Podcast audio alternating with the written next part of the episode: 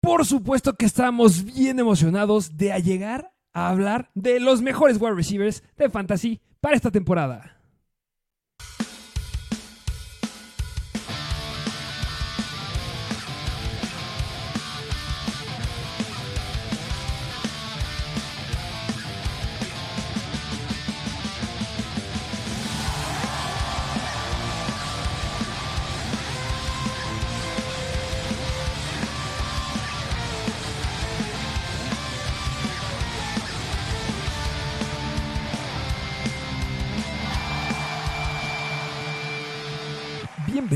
A nuevo episodio de Mr. Fantasy Football.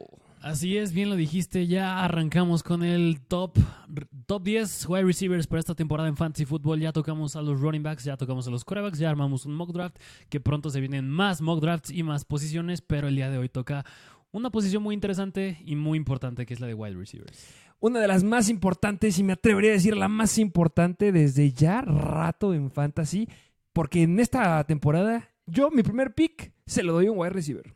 Sí, justamente que lo hemos discutido bastante en episodios anteriores, tanto en el mock draft como en el ranking de running backs, la discusión entre Christian McCaffrey y Justin Jefferson, porque no es ningún secreto que Justin Jefferson es el wide receiver 1, no es ningún secreto que McCaffrey es el running back 1, y no es ningún secreto que la discusión entre el primer pick está entre Justin Jefferson y Christian McCaffrey, y tú, como lo has mencionado, tú optas por Justin Jefferson. Definitivamente Justin Jefferson, aunque eh, hay muy buenas posibilidades. Yo creo que en la posición de wide receivers, a diferencia de la de los corredores, hay algunas joyitas que están ahí escondidas hay unos efectos que han pasado a lo largo de las temporadas que empezamos a infravalorar de forma inconsciente a un wide receiver específicamente que me encanta. Lo intento buscar en la mayoría de mis drafts. Ahorita sabrán de quién estoy hablando. Y hay unos que son sumamente confiables, constantes y que de verdad... El problema de los corredores, ¿cuál es? Se rompen. Es muy poco probable que un corredor te aguante toda la temporada y más los corredores que se van en el primer round. Pero hablando de wide receivers, suelen ser constantes, excepto la temporada pasada. Creo que el único que se llegó a romper fue este Cooper Cup. Pero de ahí en fuera, todos los que llegabas a jalar al principio, constantes, se quedaban y te daban muy buenos números. Así es, así que yo creo que muchos van a diferir un poquito en este ranking de wide receivers. Unos dirán, ¿por qué meten a este? ¿Por qué no metieron al otro? ¿Por qué este está más arriba? ¿Por qué este está más abajo? Como han pasado en varias de nuestras redes sociales, tanto en Instagram como en TikTok como en YouTube, que mucha gente dice, no, es que este porque aquí, este porque allá. Pero justamente para esto es este podcast, para esto es este episodio, para decirles la justificación del lugar de cada wide receiver, por qué está, por qué está aquí precisamente cada quien. Justamente, pero antes de arrancarnos con el ranking, ¿qué te parece si vamos por unas noticias? Dale con las noticias. Vamos a hablar de unas cuantas noticias que son relevantes. Punto número uno, que me encanta, yo siempre regreso a hablar de los corredores y de Breeze Hall. Me encanta que ya regresó, este, eso ya, ya les habíamos dicho que iba a regresar. Mágicamente, cuando le dijeron vamos a firmar a Darwin Cook, se le sanó la rodilla y todo lo que le dolía y regresó a entrenar sigue manteniendo la velocidad que estaba demostrando la temporada pasada. Eso es lo que dicen los reportes.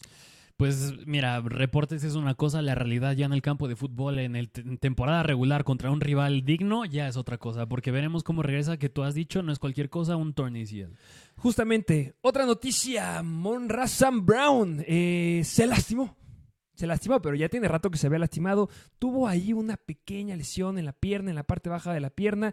La verdad, nunca se las llegamos a decir porque todos nos dijeron que era poco relevante y de verdad es poco relevante porque ya va a regresar a entrenar. El que sí se lastimó de verdad de los wide receivers de los Detroit Lions fue Jameson Williams, pero pues ya sabemos que está suspendido por haber apostado y ahora se junta la lesión.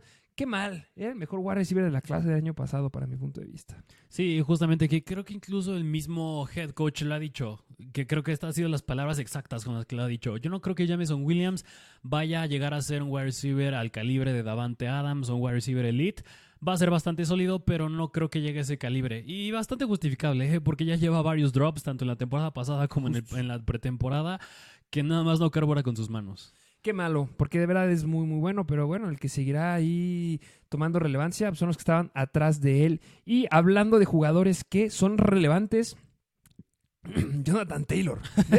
que está tan potente. Me estoy ahogando. Es que, es que no me gusta hablar de Jonathan Taylor. ¿Qué fue lo que pasó con Jonathan Taylor? Todos saben la historia de que no quiere jugar, bla, bla, bla. Justamente regresó a los entrenamientos, pero pues no estaba entrenando, solamente estaba físicamente y después de que solamente había estado un día en los entrenamientos, les dijo, ¿sabes qué? Tengo un problema familiar, No me voy a meter a hablar más de eso porque no sé qué problema familiar tiene. Seguramente sí tiene un problema familiar y pues no está yendo otra vez a los entrenamientos, no está con los Colts y pues le dieron esta eh, justificación. Son ausencias justificadas por problema familiar, pero pues sigue estando lejos del equipo. Pues sí, mira, justamente lo dijiste, no sabemos qué cuestión vaya a tener ahí, no sabemos si es cierto o no es cierto, pero pues Jonathan Taylor, dejémoslo en que ya está de regreso. Justamente. Y ya está de regreso en su casa. En tu casa. Sí, porque que esté regreso al equipo, no. Eh, vámonos ahora sí a los rankings. Vámonos al top 10 de wide receivers de esta temporada 2023 de Fantasy Football. Como siempre está en formato PPR y en eso nos basamos en estos rankings.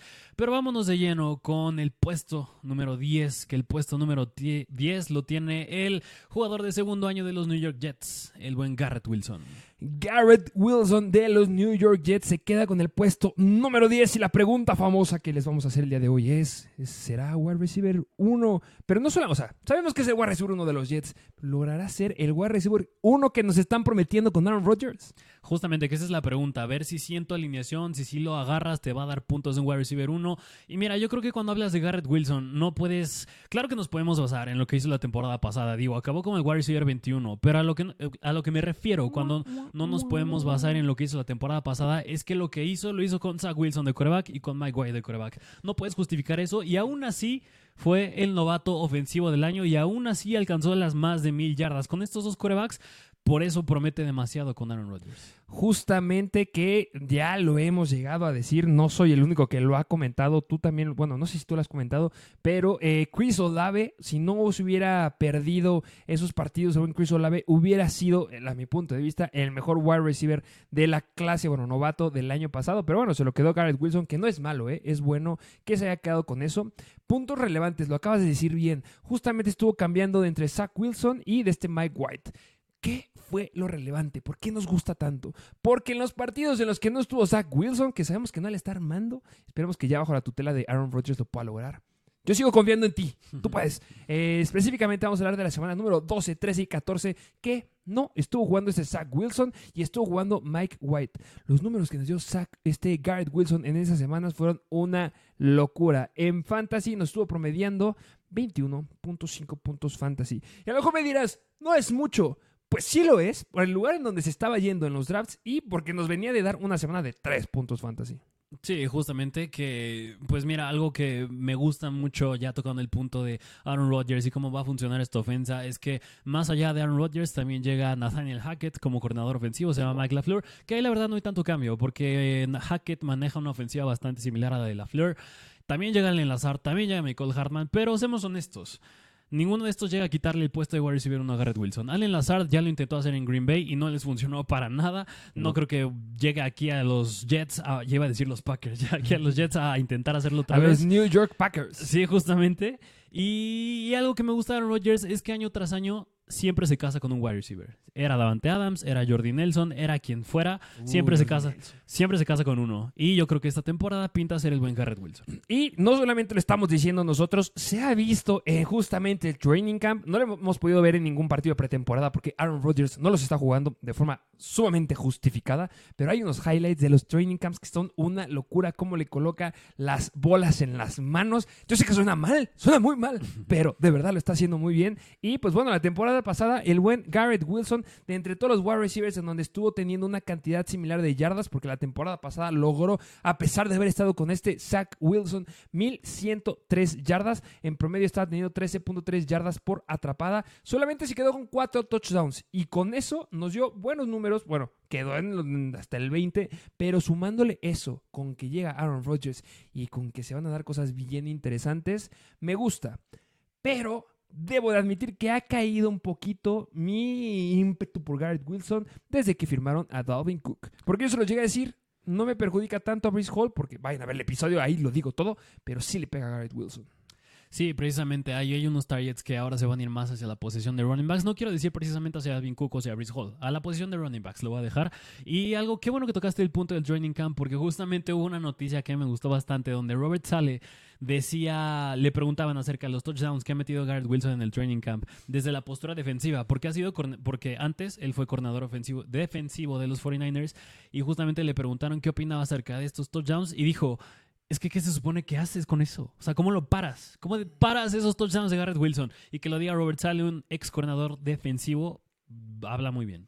Exactamente, de verdad, Garrett Wilson es una gran opción. El ADP, ¿en qué, en qué lugar se está yendo el ADP? Pues mira, se está yendo como el pick número 19 general, como el décimo wide receiver, precisamente lo tenemos en el puesto número 10, se va como el wide receiver número 10 seleccionado de los drafts, por ahí de la mitad del round 2. Eh, la pregunta del millón, ¿crees que rompa el techo que tiene? El, yo creo que sí, mira, yo creo que sí, porque mira, antes de él, pues yo creo que está bastante justificado su ADP, porque antes de él se va a Monroe Brown, se va a Davante Adams, CD Lamb, AJ Brown, y bueno, entre otros jugadores, pero yo creo que sí está muy bien su precio, si te cae a la mitad del segundo round, yo creo que lo vale totalmente. Aunque yo sí preferiría ir por el jugador que está en el ADP abajito de él, pero ya llegaremos en un momento con él. Así es, pero bueno, este fue el buen Garrett Wilson en el puesto número 10. Vámonos al puesto número 9, que en el 9 de los Philadelphia Eagles les traemos a AJ Brown. AJ Brown. Se habla, se rumorea, se dice que hay una nueva química con Jalen Hurts, ¿verdad o mentira? Pues mira, dicen que hay una nueva química. Yo no sé qué tan nueva puede ser si ya tenían una muy buena química el año pasado. Espectacular química. A mi punto de vista, esto ya se debatió, se discutió aquí. Yo creo que está, lo estamos poniendo muy abajo. Yo creo que AJ Brown se merece estar un par de puestos arriba, pero es que se entiende. O sea, aquí tenemos con qué discutir, con qué hablar. Eh, hablar de AJ Brown mi punto de vista, simplemente se justifica que esté un poquito más abajo porque hay competencia, porque alrededor de los Philadelphia Eagles, que qué locura de línea defensiva, un paréntesis bien grande, sí, sí, sí. qué locura la línea defensiva, no puedo creer que hayan drafteado a Jalen Carter en el lugar donde se lo llevaron. Es una locura esta defensiva, la mejor línea defensiva de esta temporada, firmada ahorita. Pero regresemos. AJ Brown tiene competencia, tiene a Davante Smith, que punto interesante tomar con Davante Smith y que lo tocaré más bien en el episodio de Sleepers con Jamir Gibbs, es que justamente es uno de los jugadores que nos demostró que no necesitas un gran físico para brillar en la NFL.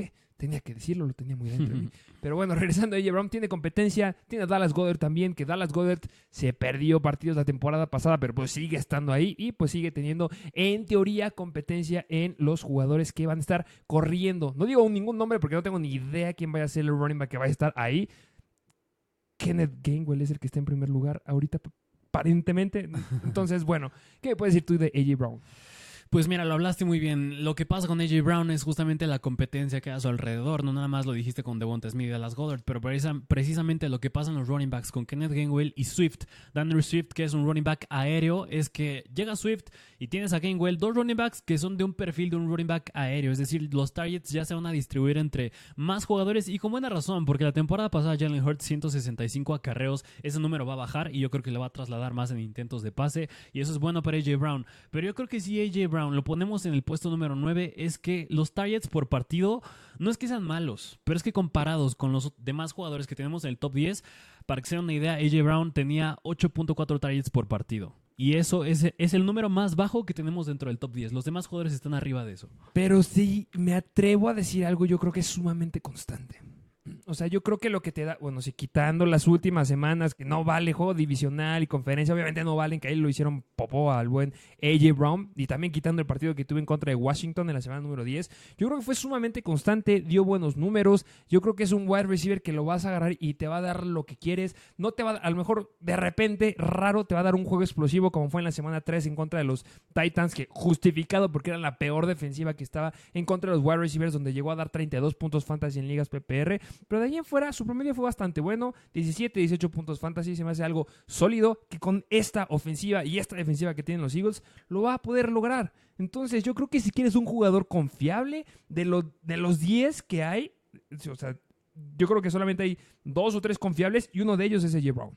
Ok, ok. Por eso lo pondría un poquito más arriba. Ok, ok. Que, mira, yo a lo mejor como un otro punto en contra que le podría ver a AJ Brown es que tuvo 11 touchdowns. Fue el jugador dentro del top 10 de los jugadores que les traemos que tuvo más touchdowns. Es decir, eso habla de una dependencia bastante alta al touchdown en cuestión de puntos fantasy. Yo creo que ahí también se le puede complicar un poco más por los targets que tuvo por partido, pero sin duda alguna, si esta nueva química es cierto y si se inclinan más hacia un ataque aéreo estos Eagles, claro que este número lo puede replicar otra vez. Sí, y también las cosas que me llegan a gustar es que justamente AJ Brown puede producirte muy bien por recepción, porque justamente de todos los wide receivers que tuvieron más de mil yardas la temporada pasada, fue el segundo que tuvo la mayor cantidad de yardas por recepción, solamente estuvo por detrás de Jalen Waddle Ojo con Jalen Waddle, que se rumora que va a ser la mejor temporada que nos ha dado. Pero pues regresando a AJ Brown, dio grandes números. O sea, que te haya llegado a dar 1496 yardas con tan solo 88 targets, te habla del potencial que tiene, de qué tan bien te puede producir después de la recepción. Y eso me gusta mucho. O sea, si estamos hablando de ligas half PPR, me gusta todavía más, porque justamente no es tan dependiente de las recepciones, depende de los touchdowns, pero tiene características que justamente en half PPR o estándar mejora muchísimo el escenario comparado con otros. 88 targets y 1496 yardas. Qué locura de números. Justamente. Pero pues bueno, yo creo que AJ Brown es un jugador que podría estar a un precio accesible. Sí, no, no lo sé. ¿Tú qué me puedes decir? Porque en el ADP se está yendo como el pick número 11. Se está yendo al final del round 1. Yo creo que ahí, hasta ahí lo vale. Ahí sí lo pondría yo. Ahí yo creo que lo vale. No más. Más arriba, obviamente no. A lo mejor me encantaría unos 2, 3 lugares abajo en el ADP. Pero yo creo que es que sí lo vale. Es que es confiable. Sí, sí, sí. Mira, por ejemplo, tú preferirías que justamente esta pregunta te la hice en el ranking de running backs a Saquon Barkley o AJ Brown. Es que, es que vamos a eso. ¿Cuál es, el, ¿Cuál es el punto que los hace diferentes? La confianza. Yo creo que Saquon Barkley se puede llegar a romper y AJ Brown no. Y es tu primer pick. Y algo importante de tu primer pick es que sea saludable. Es por eso que yo dije y sigo sosteniendo que me iría por AJ Brown. Por esa confianza. No es que Barkley sea malo pero es que necesito seguridad en mi primer pick y un wide receiver es menos probable que se te rompa a diferencia de un running back. Precisamente. Sí, sí, 100%. Yo me iría en ese caso con AJ Brown. Pero es bueno, aquí lo tienen. Vámonos al siguiente puesto, que en el puesto número 8 de los Detroit Lions es el buen Amon Rassan Brown. Amon Rassan Brown de los Detroit Lions. Y justamente, eh, gran pregunta que tenemos aquí: ¿podrá Jared Goff alimentarlo como wide receiver 1? Wow, em, no sé qué esperar de estos Detroit Lions, nada más como un paréntesis, si es que no sabían. Es la primera vez en quién sabe cuántos años que logran agotar todas sus entradas, eh, sus tickets de temporada, estos que te compras y tienes entrada para todos los partidos que son de local. Los lograron agotar por primera vez en quién sabe cuántos años. Quiere decir que los aficionados de los Lions están emocionados y creen en Detroit. Y es donde se viene esta pregunta. ¿Podrá Goff alimentar a Monroe and Brown como wide receiver uno? Porque yo creo que es su jugador más importante del equipo. Que, que, mira, justamente yo creo que si los Detroit Lions ya vendieron más boletos es porque la temporada pasada era un equipo bastante entretenido de ver si estabas jugando fantasy. buenísimos los partidos. Eran buenísimos, la verdad. Un, un Washington Detroit era buenísimo porque estaba Jahan Dodson, estaba Trey McLaurin, estaba Morrison Brown, estaba Jamal Williams, estaba Jared Goff. Eran juegazos que la verdad no en cuanto a equipos que van a llegar al Super Bowl, pero en términos de fantasy bastante entretenido. Y también si te gustaba apostar para apostarle al over, eran buenísimos porque las defensivas eran, eran tan malas y justamente todos los equipos que iban en contra de ellos era eh, se viene el show aéreo, eh, los Vikings en contra de ellos. No, es una locura de partidos. Y pues bueno, yo creo que se va a repetir. Sí, justamente, yo creo que se va a repetir bastante bien. Y bueno, pues mira, ya tocando un poquito el tema con Ramon, Ramon Brown, la temporada pasada acabó como el wide receiver número 7, es decir, un poquito abajo de AJ Brown. Y, lo que pasa con eh, Amon Russell Brown, yo creo que Jared Goff sí lo va a poder alimentar como wide receiver 1. Porque mira, mucho tiene que ver que Jameson Williams, como bien lo dijiste, se va a ausentar las primeras seis semanas. Eso es bueno para Morrison Brown. Llega Sam Laporta, que se estaba viendo bastante bien en el training camp como tight end. Y en el backfield, pues llega Jameer Gibbs, que es el que prácticamente es un wide receiver más, es un receptor más, es un jugador más que va a acaparar targets en este equipo. Pero otro punto que me gusta con Amora Sam Brown es que en 2021 y 2022 nada más ha metido 5 y 6 touchdowns. Y ese número va a subir 100%. Yo creo que si tú me preguntaras, si me hicieras la pregunta, es como si me preguntaras, este, mm, ¿cuál es el mejor wide receiver en ligas PPR del top 10? ¿Cuál es el mejor wide receiver eh, en top 10? Tyreek Hill. no, en serio, Amon Russell Brown es un gran elemento. Específicamente, si juegas ligas PPR, Amon Russell Brown es elemental por lo que acabas de decir muy poca dependencia a los touchdowns y tiene un volumen impresionante comparado a los wide receivers que se van alrededor de él. Si nos vamos a ver todos los wide receivers que tienen cerca de 1100 yardas, específicamente vamos a hablar de 4 o 5 wide receivers que son, la temporada pasada fue este, Amari Cooper, 1160 este, yardas. Amora Sam Brown, 1161. Trey McLaurin, 1191 yardas. Davante Smith, 1196 yardas. Vamos a sacarnos nada más con estos. Si quieres, podemos sumar a Mike Evans de 1124 yardas. De estos, Amon Sam Brown fue el único que tuvo 106 recepciones. El resto tuvieron menos de 80 recepciones. Podrá decir, ah, quiere decir que no es muy productivo. No, no. Quiere decir que le dan una cantidad y una locura de targets y una locura de balones y tiene un gran número de recepciones. Me encanta en PPR. Y es por eso que llega la pregunta del ADP siempre, siempre va a llegar y ustedes véanlo cuando estén ahí. Si están justamente entre el pick, si juegan de 10 equipos, pick número 6 o 7, o si juegan de 12 equipos, pick número, bueno, regresando de la vuelta, el 10. La pregunta es, ¿agarro a Monroe Brown o a Davante Adams? Y la respuesta es, PPR, a Monroe Brown. Happy PR, yo creo que me voy por Davante Adams.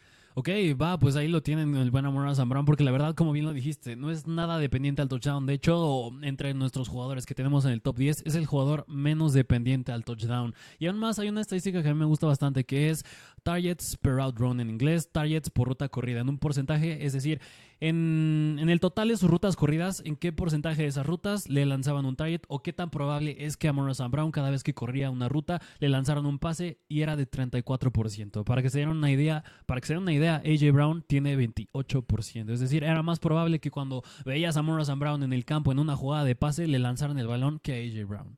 Y justamente si quieres una locura también de estadísticas, si vamos a hay este una estadística que se llama, o sea, es el porcentaje de recepciones que tiene, o sea, de todo los pases que le lanzan, qué porcentaje tiene de recepciones. Y déjame decirte que Amonra Sam Brown es el mejor de todos. Tiene un porcentaje de recepción de 73.6. De 100 pases que le lancen, va a agarrar 73. Y, ahí el que le sigue, podríamos decir que es Stephon Dix y Justin Jefferson. Pero están debajo de ese porcentaje. O sea, 70%, 71% y Amonra Sam Brown 73.6. Muy buenas manos, es confiable, tiene volumen. El mejor wide receiver fiel al PPR es Sam Brown. Justamente es manos seguras a Monra Brown. Y mira, hablando un poquito de su ADP, se va como el pick número 18. Se va justamente un poquito antes que Garrett Wilson, por ahí de la mitad del segundo round. Y yo prefiero a Monra Brown. Que Garrett Wilson. Sí. Ok. Juego PPR, sí, definitivamente. Es que ya es seguro. Y, ya lo tienes ahí. Y eso, y eso habla muy bien de Jared Goff también, ¿eh? Eh, y de Armon Brown también. Sí. me da gusto por Jared Goff. Sí. Se va a ver esta temporada Jared Goff, Matthew Stafford. Ah. sí, sí, sí. Ya veremos qué pasa. Pero bueno, pues aquí tuvieron a Monra Brown. Vámonos al puesto número 7. Que en el puesto número 7 de Las Vegas Raiders tenemos al buen Davante Adams. Davante Adams. De Adams. Y la gran pregunta: ¿qué fregados va a pasar con Davante Adams y con Jimmy G esta temporada? Mira, de entrada le llega el coreback. Yo creo que el coreback más propenso a lesiones de la NFL. Yo diría no, todavía no hablamos de los Dolphins. No, digo Jimmy G. Es que, hay tantos. ¿De quién quieres hablar? Carson Wentz ya regresó a jugar, ¿a poco? sí, sí, sí. Pero pues mira, eh, hablando de Jimmy G, porque yo creo que es importante tocarlo cuando hablamos de Davante Adams, es que Jimmy G nunca se ha caracterizado tanto por ser un coreback que sea bueno en pases largos. El punto bueno de Jimmy G es que la temporada pasada, en lo poco que jugó, fue el octavo, ha sido el octavo en pases atrapables. Eso es bastante bueno para Davante Adams, le puede dar de comer bastante bien. Aún más si es que no está Josh Jacobs, porque la temporada pasada acaparó una cantidad razonable de targets. Si no está Josh Jacobs, claro que es mucho más volumen para Davante Adams. Pero si sí está Jacobs, aún así yo creo que Jimmy G sí podría ser capaz de darle el volumen necesario para que acabe dentro del top 10. Sí, sin ningún problema. Davante Adams tiene toda la capacidad de quedar hasta dentro del top 3. Tanto así, tú lo dirías. De verdad, yo creo que sí. Porque justamente la producción que, o sea, es Davante Adams. en primer lugar, Davante Adams es una locura de receptor. Nadie tiene que decirnos nada.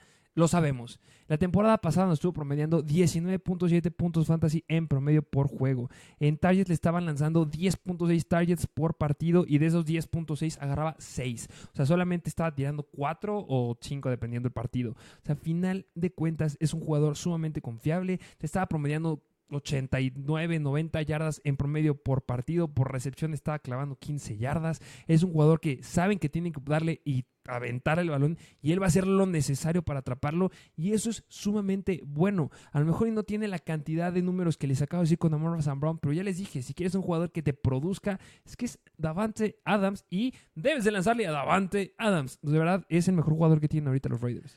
Que justamente qué bueno que mencionaste un poquito la comparación con Amon Ross Brown, porque a diferencia de Amon Ross Brown, Davante Adams no es que nada más haga con Amon Ross Brown ni en wide receivers.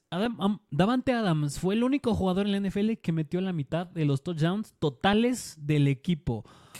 Eso habla que es que fue más bien muy dependiente al touchdown. 14 touchdowns en alrededor de los 14 touchdowns.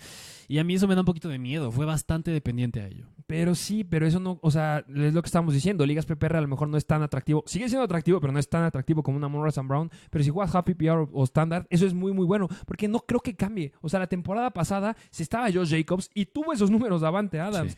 Imagínate que no juega Josh Jacobs por X o Y razón. Lo que va a tener más Davante Adams. Ya no está Darren Waller tampoco. O sea, lo que va a tener Davante Adams. Y ya no hay nadie atrás de él. De verdad, es una locura. Es de los pocos wide receivers que logró tener más de 100 recepciones la temporada pasada. Solamente hubo 6 wide receivers que lograron, lograron, tener más de 100 recepciones. Y de estos fue el tercero que tuvo la mayor cantidad de yardas después de Terry Kill y de Justin Jefferson. Tuvo 1516 yardas. Pues, pues, sí, mira, yo creo que Davante Adams ya, mira, ya es bastante veterano. Yo creo que si me preguntas, este año puede ser el último en el que veamos un año elite de Davante Adams. Y lo mismo dijiste de muchos jugadores. No, no, no, pero con Davante Adams se, razona más, porque digo, ya tuvo su momento en Green Bay, yo creo que ya también ya lo está teniendo ahorita en Las Vegas Raiders, y es muy difícil que yo el próximo año lo vuelva a ver incluso dentro del top 10, porque también llegan jugadores bastante relevantes, novatos del draft en la NFL, háblese Marvin Harrison de Ohio State que te encanta Ohio State. Es que tienen jugadorazos. John Michi. John Michi, que Por fin. sí, no, ya empieza a cambiar la generación, ya empezamos a ver otros wide receivers, ya empieza Garrett Wilson, empieza Chris Olave, Drake London, ya empieza la nueva clase que llega con Soy Flowers, con Jordan Addison, eh, pues Amor Zambrón también es de los jóvenes, este Jamar Chase, eh, obviamente Justin Jefferson, que siguen estando jóvenes, que todavía les falta meter su contrato, que va a ser una locura de dinero lo que les den. CD Lamb sigue entrando a ellos, o sea, ya la generación de Davante Adams, Em, ¿De quién más? no quiero decir Stephon Dix porque él sigue siendo también muy bueno. pero ya la. Este Hopkins. Danner Hopkins también. A Mary Cooper. Ya empiezan a irse, pero sí, aprovechen Davante Adams. Yo creo que está a un gran precio. Terminó como el wide receiver número, ¿qué? ¿Tres? Si no como el wide receiver número dos. Dos la temporada pasada. Yo creo que lo puedo volver a replicar porque simplemente es Davante Adams. Y lo mismo que les decía eh, cuando les estábamos hablando de Derrick Henry. Número tres. Tenía bien el dato. Este, Derrick Henry, a final de cuentas, puede, tiene el potencial de volver a entrar a los mejores cinco jugadores de su posición, pero simplemente por la edad y porque ya llegan nuevos jugadores, lo estamos aventando muy atrás. Yo creo que Davante Adams es un gran, gran pick. No te sientas mal si es que lo llegas a agarrar. Justamente. es que estos wide receivers todos son buenos. Sí, es que. No puedo decir, así que todos son buenos. Mira, yo, yo justamente ahorita estaba pensando en una división que podríamos hacer de, no sé, wide receivers que sean Tier 1 y Tier 2 de este top 10. Y yo creo que Davante Adams todavía entra en el Tier 2, es decir, los que son como del segundo nivel. Ahorita llegaremos a los del primer nivel, pero dentro de este segundo nivel, que es en el que estamos ahorita, son bastante similares todos. Vamos a ver, porque yo discrepo en uno. Ok, ok. ahorita ya llegaremos a él. Pero bueno, ese fue Davante Adams. Vámonos al puesto número 6, donde el puesto número 6 de los Buffalo Bills tenemos a Stephon Diggs.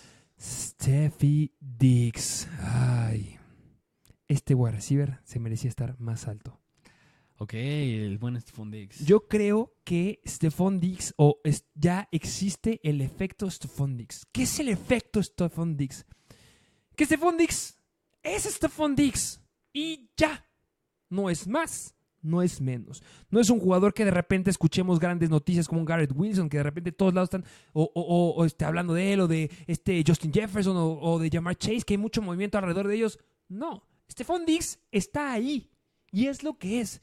Y por eso, como es lo que es, mucha gente se aburre de él. Y que se aburran de él significa que piensan que no es tan bueno como es. Stephon Dix es muy, muy bueno. Recuerden que se enojó al inicio del training camp y que no estaba yendo a entrenar porque no le gustó que le hubieran dado esa cantidad de targets que tuvo la temporada pasada. La temporada pasada solamente se quedó con 108 recepciones y 154 targets. Para él fue como, ah, nada más eso, puedo alcanzar más. Y yo creo que claro que lo puede alcanzar el buen Stephon Dix. Simplemente quítense eso que tienen en la cabeza, que creo que nos pasó un poquito cuando hicimos este ranking. Stephon Dix es una locura, es bueno, es confiable y va a dar muy buenos números. Nada más que como no hay mucha cosa alrededor de él, pues pensamos que no va a dar lo mismo que la temporada pasada. Pero nada cambia, todo es igual. Y viene mejorado.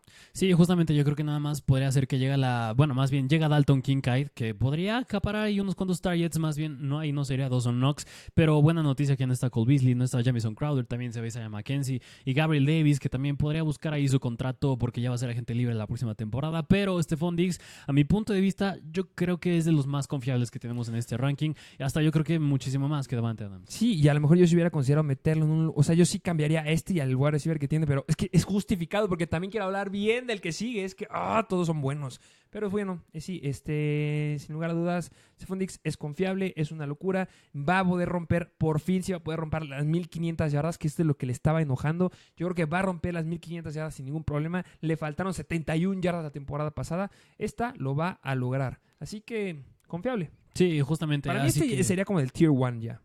O, o sea, aquí tú ya empezarías a meter el Tire 1. Ya. Híjole, bastante complicado. Yo creo que todavía lo meto con el Tire 2, pero pues sí, como bien lo dijiste, Stephon Diggs bastante confiable, pero, pero bueno, este fue el puesto número 6. ¿Qué te parece si nos vamos al puesto número 5, donde tenemos al buen wide receiver de los Dallas Cowboys y es CeeDee Lamb? CD Lamb. Que cómo me gusta CD Lamb. Me gusta y no me gusta. Yo creo que es muy bueno.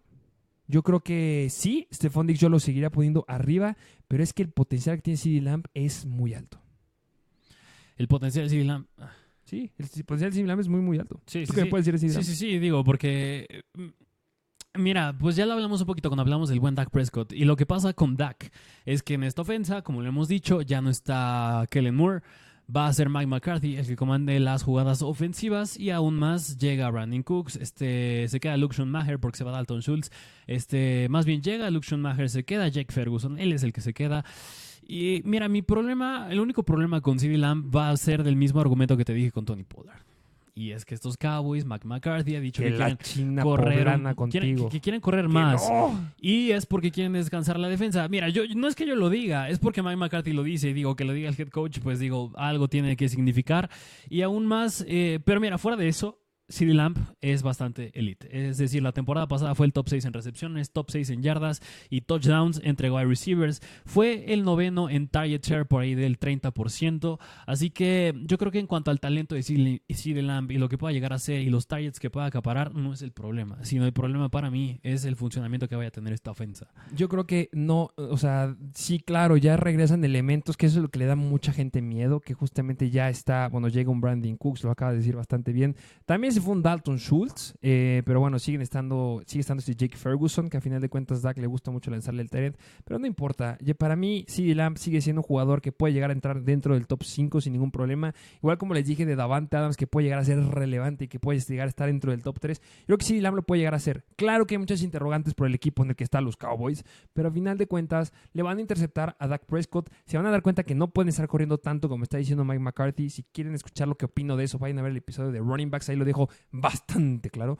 Y yo creo que va a ser relevante. Me gustan sus números. 107 recepciones la temporada pasada para 1359 yardas, 12.7 yardas por recepción. Estaba promediando o nos llegó a dar, este número me gusta mucho, 24 recepciones de más de 20 yardas. Solamente hubo dos wide receivers que lograron tener más recepciones de más de 20 yardas, que fueron obviamente Justin Jefferson y también Tyreek Hill. Pero ahí en fuera tiene muy buenos números y metiéndolo solamente en estos aspectos es bastante, bastante bueno. Un juego de más de 150 yardas, cinco juegos de más de 100 yardas. Fue de los, algunos de los pocos wide receivers que no llegó a fomblear, a diferencia de AJ Brown que fombleó dos veces, o Davante Adams que llegó a tener ahí una pérdida de, balón. Pero a final de cuentas, este, este CD Lamb es sumamente confiable. No se crean lo que dice Mike McCarthy. Bueno, pues mira, eso ya lo veremos. Eh, fuera de Mike McCarthy, yo creo que también otro punto que tiene que mejorar Dak, y si, sí lo, y si lo mejora, le va a hacer bastante bien al buen CD Lamb, es que la temporada pasada Dak Prescott debe cambiar los turnovers. Es decir, na- tuvo 15 Que le intercepciones. en no 12 importa, partidos. no importa. Y me preocupa porque no van a tener volumen por aire. Y si no tienes el volumen por aire y Dak no corrige estos turnovers, va a ser complicado para CD que se quede con un volumen, ya que compite más con más jugadores en targets que Tony Pollard lo podemos considerar todavía como otro wide receiver. Y háblese Brandon Cooks también y Gallup. Sí, justamente estos peros son los que lo, para mí lo llegan a poner un poquito más atrás y justamente le daría la vuelta con ese Dix. Pero a final de cuentas son confiables y pues tiene mucho upside. A mi punto de vista, yo creo que de los wide receivers que tienen mayor upside, como les hemos dicho que algunos son confiables, otros son buenos para ciertas ligas, yo creo que upside de los que te, puede- te llegan más atrás es CD Lamb. Así es, pero bueno, pues aquí tuvieron al buen CD Lamb. Vámonos al puesto número 4, donde les traemos al jugador de Los Ángeles Rams y es Cooper Cup. Que, que mira, que hablando con Cooper Cup, aquí difiramos un poquito, porque mira, Cooper Cup. Yo creo que no está debatible, al menos yo creo que concuerdas en el puesto en el que está, pero al menos yo ya lo meto en el, en el tire de jugadores, en el nivel de jugadores que ya son uno y ya no son dos. Justamente para mí empieza Stephon Dix. Yo creo que sería el, uno que, el primero que empezaría el Tire 1 y después ya estaría el buen Cooper Cup. Y eh, no voy a cambiar mi punto de vista con Cooper Cup. Yo creo que se puede lastimar. Ok, justamente te iba a preguntar, ¿cuáles son tus inconvenientes con Cup? Que se puede lastimar. Ese es un gran inconveniente. Tiene la edad y ya tiene el antecedente de una lesión. Si me preguntas qué probabilidad hay que se llegue a lastimar en esta temporada, a lo mejor un 20% de probabilidad. Si me, dejes, si me permites dar un número, que obviamente es como que difícil extrapolarlo eso, pero o sea, es una probabilidad baja, pero es una probabilidad que está. O sea, y si está, yo no quiero que se lastime. O sea, si tú me dijeras, ¿cuál sería la probabilidad que se lastime Saquon Barkley y este Cooper Cup? Imaginemos que tuvieron la misma lesión y todo. No, no tuvo un torneo ACL Saquon Barkley, sino tuvo una lesión de hamstring. ah, igual hace como cuatro semanas, tres semanas. Y Cooper Cup igual. Creo que es más probable que se lastime Cooper Cup. Porque el equipo va a estar alrededor de Cooper Cup. A diferencia de los Giants, que van a estar alrededor de otros jugadores. Y si vas a dar el equipo alrededor de Cooper Cup y le vas a exigir que te dé los números que te dio hace dos temporadas, ay, a lo mejor y no se rompe por completo, pero sí va a estar fuera una o dos semanitas por ahí. Y es tu primer pick. Y de verdad, hay jugadores que pueden alcanzar a hacer lo que hizo Cooper Cup, que están alrededor de él. Entonces yo, de verdad, no, o sea, te, podré, te podemos decir todas las estadísticas buenas de Cooper Cup. Son irreales comparado, o sea, si decimos lo que hizo hace dos temporadas por lo que se perdió la temporada pasada. O sea, lo, que estaba promediando Cooper Cup antes de que se lastimara la temporada pasada era una locura. Hubiera terminado como el wide receiver 2, si no me equivoco. Entonces, ahí lo tienes. Se puede lastimar. Mira, te lo corrijo un poquito. Antes de que se lesionara, estaba haciendo el wide receiver 1 en puntos por partido. Le estaba ganando a Justin Jefferson. Pero proyectado, extrapolado a final. Mira, es que no- extrapolado, que según yo queda como el 2. Mi- Pues mira, es que ahí pudieron haber pasado muchas cosas. Digo, pudo haber mantenido a lo mejor un target share más elevado, pudo haber bajado también Justin Jefferson, pero pues eso no lo sabremos, porque eso ya quedó en el pasado. Pero mira, hasta el momento, la temporada pasada, antes de que se lesionara, estaba acabando como el wide receiver 1. Eso era bastante bueno y era el tercero en target share. Y mira, yo creo que Cooper Cup no va a regresar a hacer nunca lo que hizo hace dos años. No lo va a volver a hacer el famoso Triple Crown que fue en yardas, en touchdowns y en recepciones. No lo va a volver a hacer, pero digo, esos números fueron bastante elevados y que los haga al menos un poquito menos, yo no tendría problema con eso.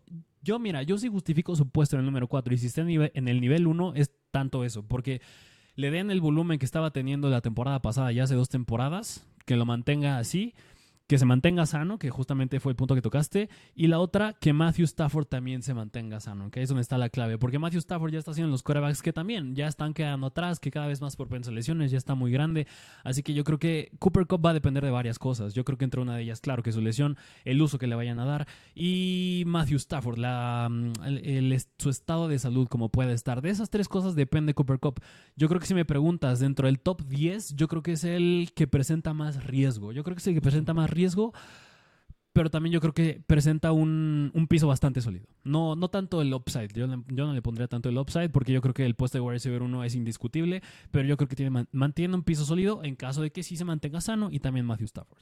Sí, justamente lo acabas de decir bien. Y sí, este, si hubiera mantenido lo que estaba haciendo antes de lastimarse, si hubiera sido wide receiver 1, acabo de confirmar los, los datos. Y este, pues bueno, está el riesgo. El beneficio es muy, muy alto, entonces te puede ir muy, muy bien. Si no se lastima, ¿crees que pueda quedar como el wide receiver 1?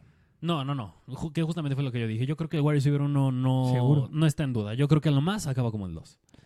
Estaba promediando 25 puntos fantasy en promedio por juego antes de lastimarse. Justin Jefferson terminó en ligas PPR promediando 21.6 puntos fantasy en promedio por juego. Aún así, no creo. Yo creo que acaba en el top 3, pero no como el 1. Yo no creo. ¿No crees que K-Makers le quite volumen? Mm, No sé si K-Makers, pero yo creo que K-Makers y compañía se lo podrían quitar. Ah, bueno, veremos qué pasa con Cooper Cup. Es un gran pick. Simplemente está el riesgo. Pero ya saben, el que arriesga más, gana más. Entonces, bueno, Que, que justamente yo creo que jugadores interesantes en estos Rams, que digo, como comentario extra, podría ser uno, Van Jefferson y otro Pucanacua. Novato. Lo mismo la temporada pasada y mira, no le hacían ni cosquillas. Mira, pues va a depender de Matthew Stafford, que no sé si Stetson Bennett eh, puede entrar Justo como que titular, que justamente por algo lo draftearon, pero bueno, pues eso ya no lo sabremos hasta mediados de la temporada. Pues sí, y si vemos la cantidad de receivers que tienen los Rams ahorita, es estúpidamente muchos, muchos jugadores que tiene. Van Jefferson, Ben Skowronek, Damarcus, sí, soy el Cooper Cup mm, número 2. Eh, Damarcus Robinson, Tutu Atwell, lo jalaron, Pucanacua, Lance McCutcheon, este Austin Tramler, Tyler Johnson, Javier Smith, Braxton Burmeister y Tyler Hudson. Pues él lo tiene en el famosísimo depth chart de Los Ángeles Rams, pero Vamos bueno, al siguiente. vámonos al siguiente wide receiver que les traemos, que es de los Miami Dolphins y es en el puesto número 3, Tyreek Hill. Aquí, señores, aquí, aquí, aquí, no Cooper Cup. Aquí es donde tienen que hacer su pick. Es por eso que digo todo lo malo de Cooper Cup, para que vayan por Tyreek Hill. Tyreek Hill es el wide receiver 1 la siguiente temporada. Ok, tanto así. Bueno, a lo mejor me un poco. ok, porque mira, el decir uno es palabras mayores, que yo creo que, que puede competir para él, claro que sí. Ah, yo creo que sí. ¿eh? Para competir para él, yo creo que sí. Yo también ahí concuerdo en ese punto porque, mira, pues yo creo que así como dije de Cooper Cup, eh, podría depender un poquito de la situación del coreback. Aquí con Tyreek Hill, yo creo que también, yo creo que es menos dependencia del coreback, pero aún así depende, yo creo que del estatus de Tua. Justamente. Pero si todo se cumple con Tua Tagovailoa, Tyreek Hill va a ser wide receiver 1. Pues mira, con Tua Tagovailoa estaba promediando 21.4 puntos por partido. Era bastante bueno. Y mira, y si digo que es dependiente de la salud de Tua, es porque en los seis juegos que Tua Tagovailoa no jugó, no metió ningún touchdown. To- Mantuvo todo lo demás, mantuvo los targets, mantuvo las recepciones, mantuvo las yardas, pero si hay algo que no pudo concretar fueron los touchdowns. Y eso, pues digo, estás hablando de seis puntos fantasy por touchdown. Y eso es mucho. Sí, si hubiera logrado esto y si hubiera estado Tua Tagovailoa saludable en todo este tiempo que tú acabas de decir, pues sin lugar a dudas hubiera terminado muy muy cerca de ser el wide receiver 1 en fantasy. Terminó la temporada promediando 20.1 puntos fantasy en promedio por juego. En promedio por juego terminó con 10 targets y 7 recepciones para darnos 100 yardas en promedio. Los números que me gustan mucho de Tyreek Hill es que ustedes lo ven y saben que se separa de una forma increíble. Es un velocista, es el velocista más veloz, valga la redundancia que tenemos ahorita. Es una locura la separación que crea comparado contra los corners es irreal. Justamente una cosa que se decía mucho la temporada pasada es que Tua Tagovailoa, o bueno, lo decía Hill, es el coreback más preciso con el que he jugado y pues si lo dice él es porque le debemos de creer. Y también algo que me encanta es que si vemos la cantidad de jugadas grandes o largas que hace es una locura. Tuvo 25 recepciones de más de 20 yardas, el segundo, la segunda mayor cantidad de todos los wide receivers de la NFL y tuvo la mayor cantidad de recepciones de más de 40 yardas, 7 recepciones de más de 40 yardas, lo empató con Davante Adams, los dos comparten el puesto número uno y de ahí en fuera tuvo 7 juegos de más de 100 yardas y tuvo 4 juegos de más de 150 yardas. El mismo número de juegos de más de 150 yardas que tuvo Justin Jefferson. Estamos diciendo que Tyreek Hill estuvo con el quarterback número 2. Justin Jefferson siempre tuvo a Kirk Cousins. Entonces, una temporada donde Tua Tagovailoa esté saludable, se me hace que sí puede llegar a alcanzar el número 1. Porque no solamente le estamos aumentando targets, tú lo dijiste perfecto. Le estaríamos aumentando touchdowns. Y alrededor de los Miami Dolphins, algo relevante es que no está Mike Gesicki. Entonces, yo creo que por ahí son oportunidades de anotar y de darnos muchos puntos fantasy. Para mí, Tyreek Hill vale más la pena que Cooper Cup. Y mira, yo creo que si podemos ponerle un punto en contra a Tyreek Hill, que yo creo que es muy parecido al que le pusimos a Davante Adams, es que ya casi, ya tiene 29 años. Y Tyreek Hill, si me preguntas, tiene buenas manos. Digo, su drop percentage, el porcentaje de drops es de los menos que tiene, de los, men- de los más mínimos en la NFL dentro del top 10. Pero Así como es muy bueno con las manos, también yo creo que es muy dependiente a su velocidad. Si algo caracteriza a Tyreek Hill es su velocidad. Y que ella tenga 29 años, me da miedo que alguna lesión le pueda afectar al triple. Pero es que justamente tú ves, el training camp está haciendo una locura, sigue creando la misma separación. No, parece que no le hace ni cosquillas la edad que tiene. O sea, de verdad, normalmente los wide receivers empiezan su decadencia a los 30 años, por eso nos preocupa mucho la situación con Cooper Cup, con Keenan Allen también, por ejemplo. Pero pues Tyreek Hill sigue estando por ahí debajo. Entiendo lo que me estás diciendo. Justamente el porcentaje de recepciones, que era el número que les decía de Amor Sam Brown, que era el más alto de 73.6, el de Tyreek Hill está en 70%. El cuarto eh, wide receiver con mejores manos que tenemos en estadísticas de la temporada pasada justamente es Tyreek Hill. Entonces es seguro, crea separación eh, como nadie y justamente eh, te va a dar muchas, muchas yardas. Es una locura. Sí, que mira, también yo creo que ahora la inversa, si podemos darle, si le puedo dar un punto a favor a Tyreek Hill, es que si cuando les hablamos de Garrett Wilson, hizo lo que hizo, la mayoría de lo que produjo fue con Mike White. Y si tu White se lesiona y entra Mike White, yo tampoco creo que sea tan malo. Yo creo que ahí va a estar también un punto a favor para Tyreek Hill. Y yo creo que, a diferencia de la temporada pasada, que en esos seis juegos que no jugó Tua no metió touchdowns, yo creo que si pasara lo mismo esta temporada, que Tua se pierda seis juegos, ahora sí va a tener touchdowns. Justamente. Así que, pues aquí tienen el potencial de Tyreek Hill. Un contundente, un contundente competidor para el puesto de wide receiver 1. Sí, sin lugar a dudas, sí me gusta más que Cooper Cup. Así es. Pero bueno, vámonos al puesto número 2, donde tenemos al wide receiver de los Cincinnati Bengals y es el buen Jamar Chase. El cielo es el límite y apenas es su tercer año. Bien está puesto aquí en YouTube.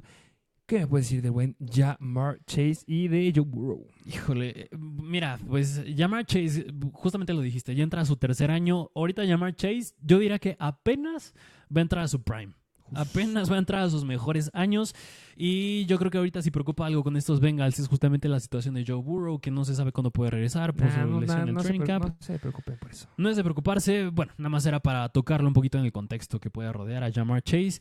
Y Jamar Chase nos gusta bastante porque en sus últimos juegos en la temporada pasada fue líder en targets, teniendo casi 12 por partido. Es decir, fue el cuarto en target share, por ahí del 31%. Y le hemos dicho, si eres fiel seguidor de Mr. Fantasy desde la temporada pasada, desde siempre, siempre hemos dicho que un target share de un 30% ya es bastante elevado y que lo haya, haya tenido por ahí del 31% es bastante, es bastante bueno. Así que si me preguntas, yo creo que llamar Chase, así como una bold prediction, yo creo que podría replicar lo que hizo Justin Jefferson la temporada pasada. Sí, bien dicho. bien dicho. Yo creo que puede llegar a replicarlo siempre y cuando se mantenga sano, porque todos sabemos que se llegó a perder de la semana número 8 a la semana número 12. Justamente si ves los números que tenía antes de irse, eh, semana número 6 y semana número 7, en contra de buenas defensivas, no eran las peores, no eran las mejores, en contra de los wide receivers, llegó a clavar un promedio de 32.6 puntos fantasy en promedio de esos dos juegos. Y solamente lo hizo con 7 y 8 targets. Digo solamente, o sea, porque son pocos, la verdad. Tuvo de 10 a 11 targets, 130 yardas, 131 yardas en promedio por juego, pero pues sin lugar a dudas logró explotar lo que le daban. Tuvo una recepción de más de 20 yardas y aparte tuvo otra recepción de más de 40 yardas en cada uno de estos juegos. Puede llegar a hacerlo otra vez y yo creo que sí, puede llegar a ser lo mismo que hizo Justin Jefferson la temporada pasada. Me gusta mucho llamar Chase. Gran, gran pick. Se merece estar en el lugar número 2 de wide receivers. Yo los tengo muy peleado ahí con Charlie Hill, pero es que en ambos las cosas son increíbles. Justamente, que, que mira, justo nada más me gustaría tocar un punto de llamar Chase que la verdad es su ironía.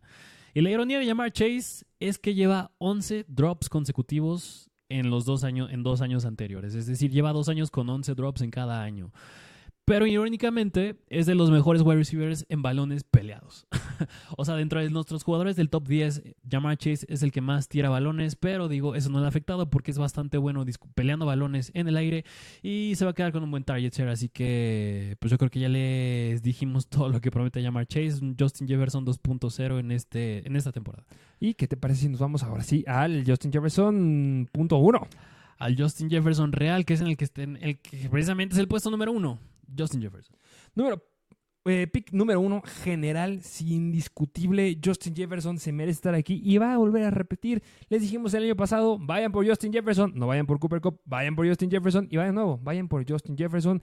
No creo que se lastime, no creo que sea nada malo alrededor de Justin Jefferson. Todo es bueno y también le llegan nuevos compañeros. Se va Adam Thielen y llega Jordan Addison. Igual es un gran sleeper para esta temporada. Y de ahí afuera, ¿quién más tienen los Vikings? Tiene a TJ Hawkinson. Y por tierra, perdieron a Dalvin Cook. Se rumora que están buscando un nuevo corredor pero sin lugar a dudas, llegue quien sea o se vaya quien sea, el que es el jugador número uno y el mejor jugador que tienen los Vikings es Justin Jefferson. Y, mira, lo dijiste muy casual, pero dentro de los wide receivers del top 40, Justin Jefferson es el único que no se ha perdido un partido en los últimos tres años. Una locura. Es decir, no es nada propenso a lesiones y en fantasy eso vale muchísimo la pena y que bueno también el que tocaste el punto de Jordan Addison, porque Jordan Addison Jordan Addison no le va a quitar targets, le va a quitar la cobertura de encima. Justo. Y eso es bastante bueno para ellos. Y es muy, muy bueno cuando tenemos un wide receiver que tuvo la mayor cantidad de recepciones la temporada pasada con, con 128. La mayor cantidad de yardas por recepción. Bueno, más bien de yardas generales que fueron 1809. El que les sigue atrás es Tyreek Hill que tuvo 1710. Ahí en fuera el mejor, el número uno en yardas por juego con 106.4. El número uno en recepciones o jugadas de más de 20 yardas con 28. También tuvo 6 recepciones de más de 40 yardas y el mejor, indiscutiblemente el mejor en juegos de más de 100 yardas. Tuvo 10 juegos de más de 100 yardas, tuvo 4 juegos de más de 150 yardas y fue el único, bueno, solamente hubo dos wide receivers que lograron tener un juego de más de 200 yardas y pues uno de ellos fue el buen Justin Jefferson y el otro fue Mike Evans. Así es, así que, pues mira, Justin Jefferson no está nada más que decir que pues está en su prime. Si Jamar Chase apenas va a entrar en su prime, pues Justin Jefferson ya está en su prime. Está gozando La, la cima. Justamente, y pues le ayuda bastante que Kirk Cousins siga de quarterback y también que Kevin O'Connell siga de coordinador ofensivo, porque si alguien le dio esa triple crown hace dos años a Cooper Cup fue Kevin O'Connell y ahorita lo está replicando con Justin Jefferson. Exacto. ¿Viste la entrevista que le, donde le preguntaron quiénes son los cinco mejores quarterbacks de la NFL? ¿A Jefferson? No, ¿qué dijo? No dijo a Kirk Cousins. Fue muy divertido. Dice a Patrick Mahomes, dice Josh Allen, Jalen Hurts. Creo que también de Toto Bailoa. A lo mejor lo estoy inventando. Pero de que no dice a Kirk Cousins, no dice a Kirk Cousins. Pero ya tiene rato esa noticia, la verdad. Pobre Kirk Cousins es muy infravalorado, la verdad. En, talento puro del NFL, bastante sólido. Menos en dinero, está, está bastante bien pagado Kirk Cousins. ¿eh? Sí, sí, sí. Así es. Pero bueno, pues aquí tuvieron el ranking de top 10 wide receivers. ¿Te parece si hacemos una pequeña recapitulación? El recap. ¿Quiénes son los 10 mejores wide receivers para esta temporada? En el 10 está Garrett Wilson, 9 AJ Brown, 8 Amorosan Brown, 7 Devante Adams, 6 Stephon Diggs, 5 CD Lamb, 4 Cooper Cup, 3 Tyreek Hill, 2 Jamar Chase y 1 Justin Jets Jefferson justamente ahí los tienen. Y pues bueno, este ya lo tienen. Saben que todos estos wide receivers son bastante buenos. Tengan al que tengan, la puede llegar a romper sin ningún problema. Pueden llegar a ser sumamente relevantes. Cada uno tiene su fortaleza más específica, por supuesto. Cada uno es para una liga. En definitiva, yo creo que en los que son más claras esa diferencia es el buen este, Amor Sam Brown y Davante Adams. Pero ahí en fuera, cuando nos vamos a los del Tier 1, yo creo que solamente uno podría, llegaría, llegaría a representar algún riesgo, que es Cooper Cup sigue siendo bastante bueno. El techo de los cinco que están en el, Tower One es muy, muy alto. Y pues bueno, tengas al que tengas, estoy seguro que no se te rompe. Precisamente, no lo pudiste haber dicho mejor. Pues bueno, eso sería todo. Recuerden darle me gusta, recuerden seguirnos, dejen su comentario, se viene un mock draft con ustedes. Y pues bueno, eso está en nuestro perfil de Instagram en Mr. Fantasy Football.